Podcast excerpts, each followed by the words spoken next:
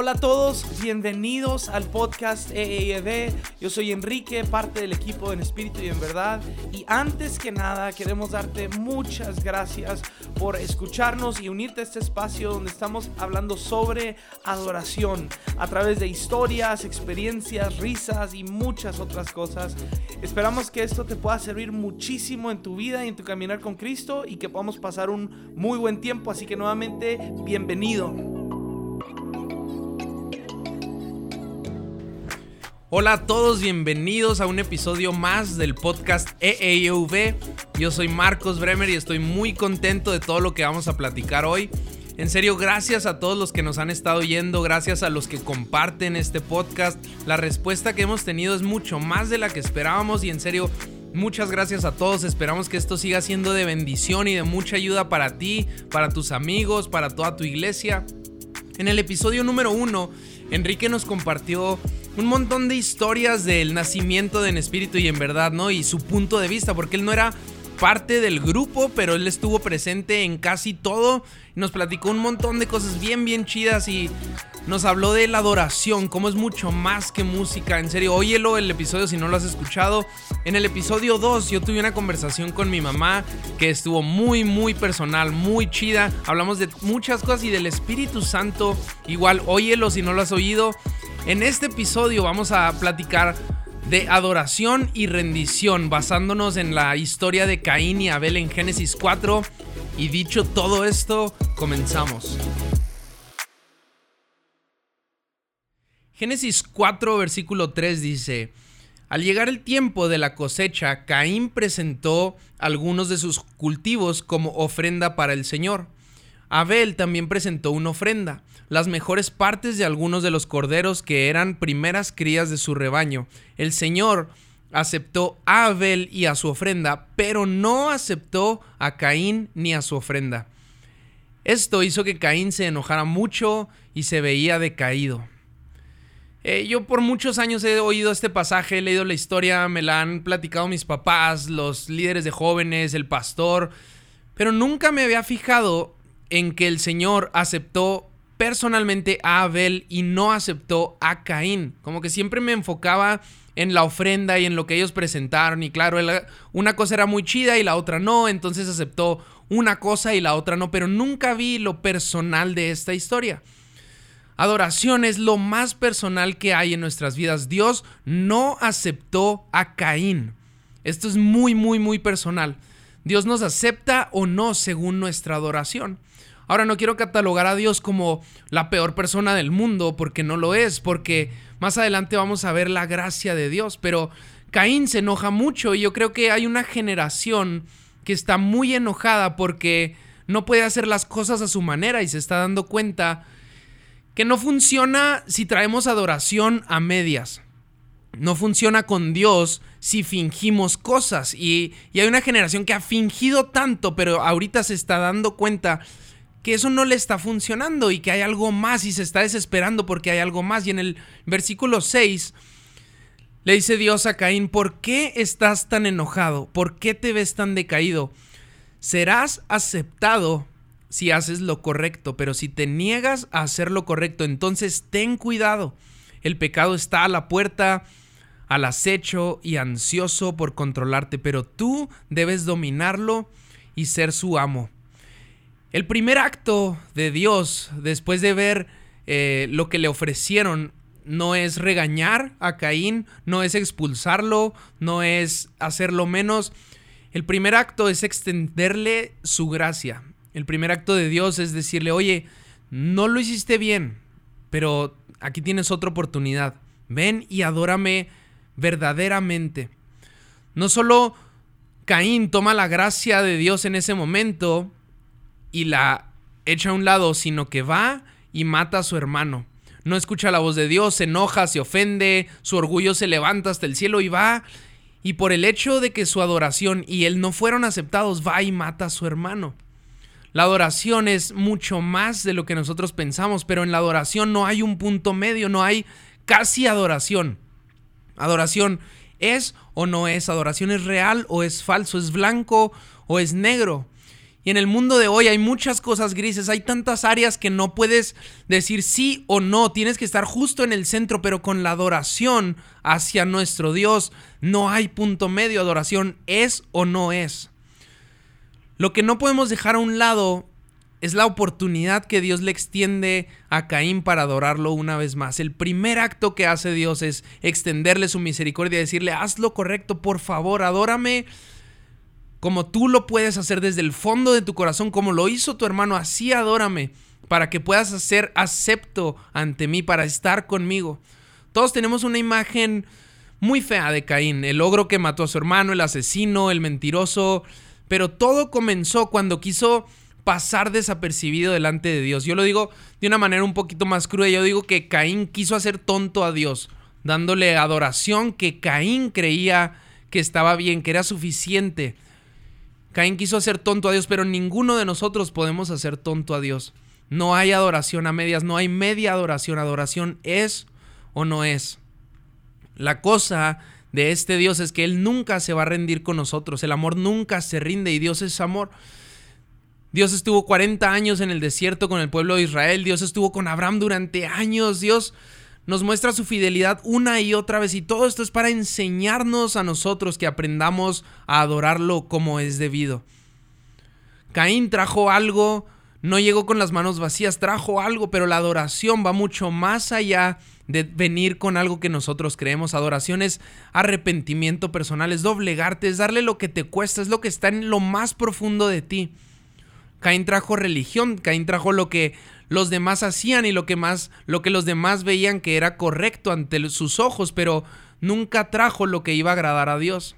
Ahora quiero planteártelo un poquito con lo que hacemos hoy en día, ¿no? Y esto nos pasó hace algunos domingos en nuestra iglesia. Un chavo de los directores de la alabanza empieza a cantar una canción y en la canción hay un tiempo espontáneo en la original.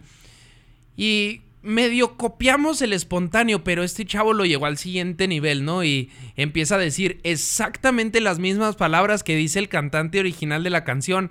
Todo, todo igualito, misma melodía, mismo todo. Empiezas a, a copiar todo el canto espontáneo. Y si te soy sincero, en la iglesia no pasó absolutamente nada. Nadie es como que, ah, mira qué bonito, nadie lloró, nadie le tembló la manita, nadie hizo nada extra. Era, era evidente que era religión, que era una copia de algo más. Y justo en la siguiente reunión, en la cuarta reunión que tenemos en el domingo, eh, hablé yo con él y le dije, eh, Vato, habla de lo profundo de tu corazón, de lo que Dios ha hecho en ti, de lo que tú conoces a Dios. Y en la siguiente reunión, en este mismo tiempo espontáneo, comienza este chavo a hablar desde el fondo de su corazón y empieza a guiar a la gente a un punto en donde cayó la presencia de Dios y no hubo otra cosa más que adorar a Dios. Religión es copiar, es decir, ah, mira, esto le funcionó a esta persona, así que voy a traerle a Dios exactamente lo mismo. Pero adoración es de, es de lo más profundo de todos nosotros. Dios acepta a uno en esta historia de Caín y Abel y se complace en él, pero al otro lo rechaza y, y no lo acepta. Uno llega desde lo más profundo de su corazón y el otro es solo lo superficial y muchas veces en la alabanza hacemos eso, hacemos lo que creemos que es correcto, lo que vemos en la televisión que le funciona a uno, lo que a Omar cuando cantó la de Cantamos Aleluya y lo que dijo entre el verso 1 y 2, eso lo copiamos igualito. Y yo creo que hoy podemos ir a nuestra habitación y buscar en lo más profundo, en lo que conocemos de Dios, en lo que tanto admiramos de Dios, en lo que conocemos de su persona, y los domingos ofrecerle eso a Dios. Ahora, con todo esto, quiero establecer algo muy importante. Si Caín hubiera bajado su orgullo y su coraje, y hubiera ido con Abel, con su hermano, y le hubiera pedido ayuda, oye Abel, ¿por qué tu adoración sí es acepta? ¿Por qué tú sí eres acepto delante de Dios? ¿Qué hiciste diferente a lo que yo hice? Pues los dos trajimos algo, los dos presentamos algo, nadie llegó con las manos vacías. ¿Por qué tú sí eres acepto. Y era algo tan sencillo como bajar su orgullo y preguntarle a Abel. Esta historia no hubiera terminado como terminó. Y a veces en la alabanza nosotros somos las personas más orgullosas que hay en toda la iglesia, porque como somos músicos nos creemos más que otros y de repente volteas a tu izquierda y el, el que toca más feo de toda la alabanza lo ves metido en adoración, lo ves entregándole a Dios todo su ser, todo lo que Él trae, lo ves metido hasta el fondo y ves que Él está ministrando a la iglesia y de repente tú, que eres el mejor músico, que eres el único cantante, te das cuenta que, que pues nada más no estás haciendo nada, no llegas a ningún lado y te sientes estancadísimo. No pasa nada si vas con Él, con el que toca más feo de todos y le preguntas, oye, ¿por qué? Tú estás adorando a Dios de esa manera. ¿De dónde estás sacando esa adoración? Ayúdame a presentar lo mismo. Yo creo que si funcionamos de esta manera, nuestras iglesias van a explotar en adoración, porque donde hay orgullo es muy difícil que haya adoración. Lo vemos con Caín. Pero donde hay alegría, donde hay gozo, donde hay preparación, donde hay todo lo que hizo Abel para presentar lo mejor, porque a él le costó mucho llegar a este punto donde pudo llegar con unos corderitos bien gordos y presentar todo lo mejor. Si como iglesia bajamos todas nuestras defensas, todo nuestro orgullo, nuestras fortalezas, y hablamos los unos con los otros y, nos preguntamos, oye, ¿por qué tu adoración sí está siendo acepta? ¿Por qué tú entras hasta lo más profundo del trono de Dios y, y, puedes presentarte delante de Él? Y yo que practiqué las canciones, yo que toco bien chido, yo que hago estos arreglos, ¿por qué yo no puedo? Yo creo que nuestras iglesias van a ser una bomba atómica para nuestra ciudad porque la ciudad está buscando verdadera adoración sin darse cuenta y nosotros lo tenemos. Nosotros podemos presentarnos delante del Dios Todopoderoso. Entonces bajemos nuestras defensas, seamos hermanos que dependen los unos de los otros, seamos gente que anhela que otros se levanten. Y si tú tienes alguna manera en la que tú te presentas delante de Dios, si tú conoces algo de Dios, que, es lo que te ayuda a presentarte delante de Él y adorarlo con todo tu corazón y ves que alguien no puede, ve y ayúdalo. No en un punto de orgullo y de altivez, pero en un punto de decir, Dios es digno de esto, Dios es digno de tu adoración, Dios es digno de absolutamente todo lo que nosotros tenemos. Y vamos a ser la iglesia que Dios está buscando. La dependencia de los unos con los otros es tan fundamental para nuestra adoración como nuestros tiempos a solas con Dios. ¿Y por qué digo esto? ¿Por qué lo contrasto el uno con el otro, siendo que parece tan absurdo comparar eh, hablar con alguien más como presentarme delante de Dios en mi cuarto? Pero yendo a la práctica, nuestra vida no es perfecta, nuestros trabajos no son perfectos, hay cosas que nos pegan, nos golpean, nuestra familia, tantas cosas que pasan, ¿no? Y, puedes llegar triste, puedes llegar enojado, puedes llegar decaído.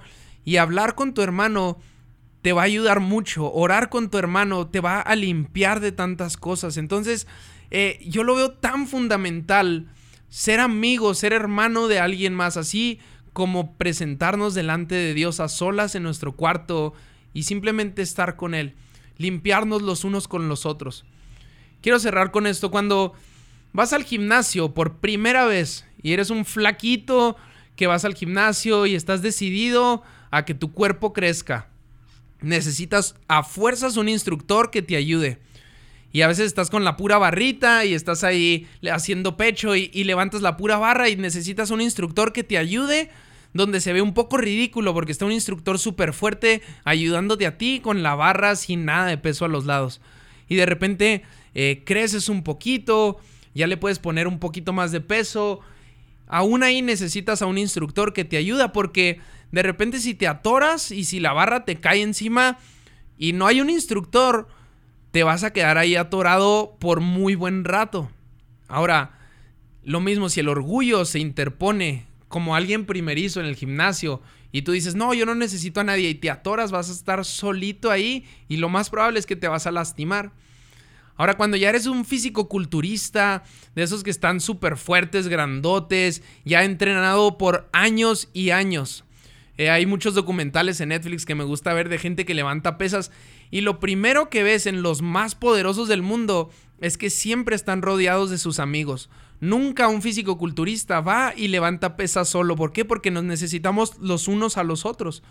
Ahora, si esto lo hacen en el gimnasio, ¿cuánto más en la iglesia? Yo necesito a mis hermanos muchas veces para presentar mi adoración. Y a veces necesito que alguien ore por mí, necesito que alguien levante el peso espiritual que yo traigo y juntos presentarnos delante de Dios. Es tan importante y tan fundamental para nuestra adoración, nuestros tiempos los unos con los otros como nuestros tiempos con Dios.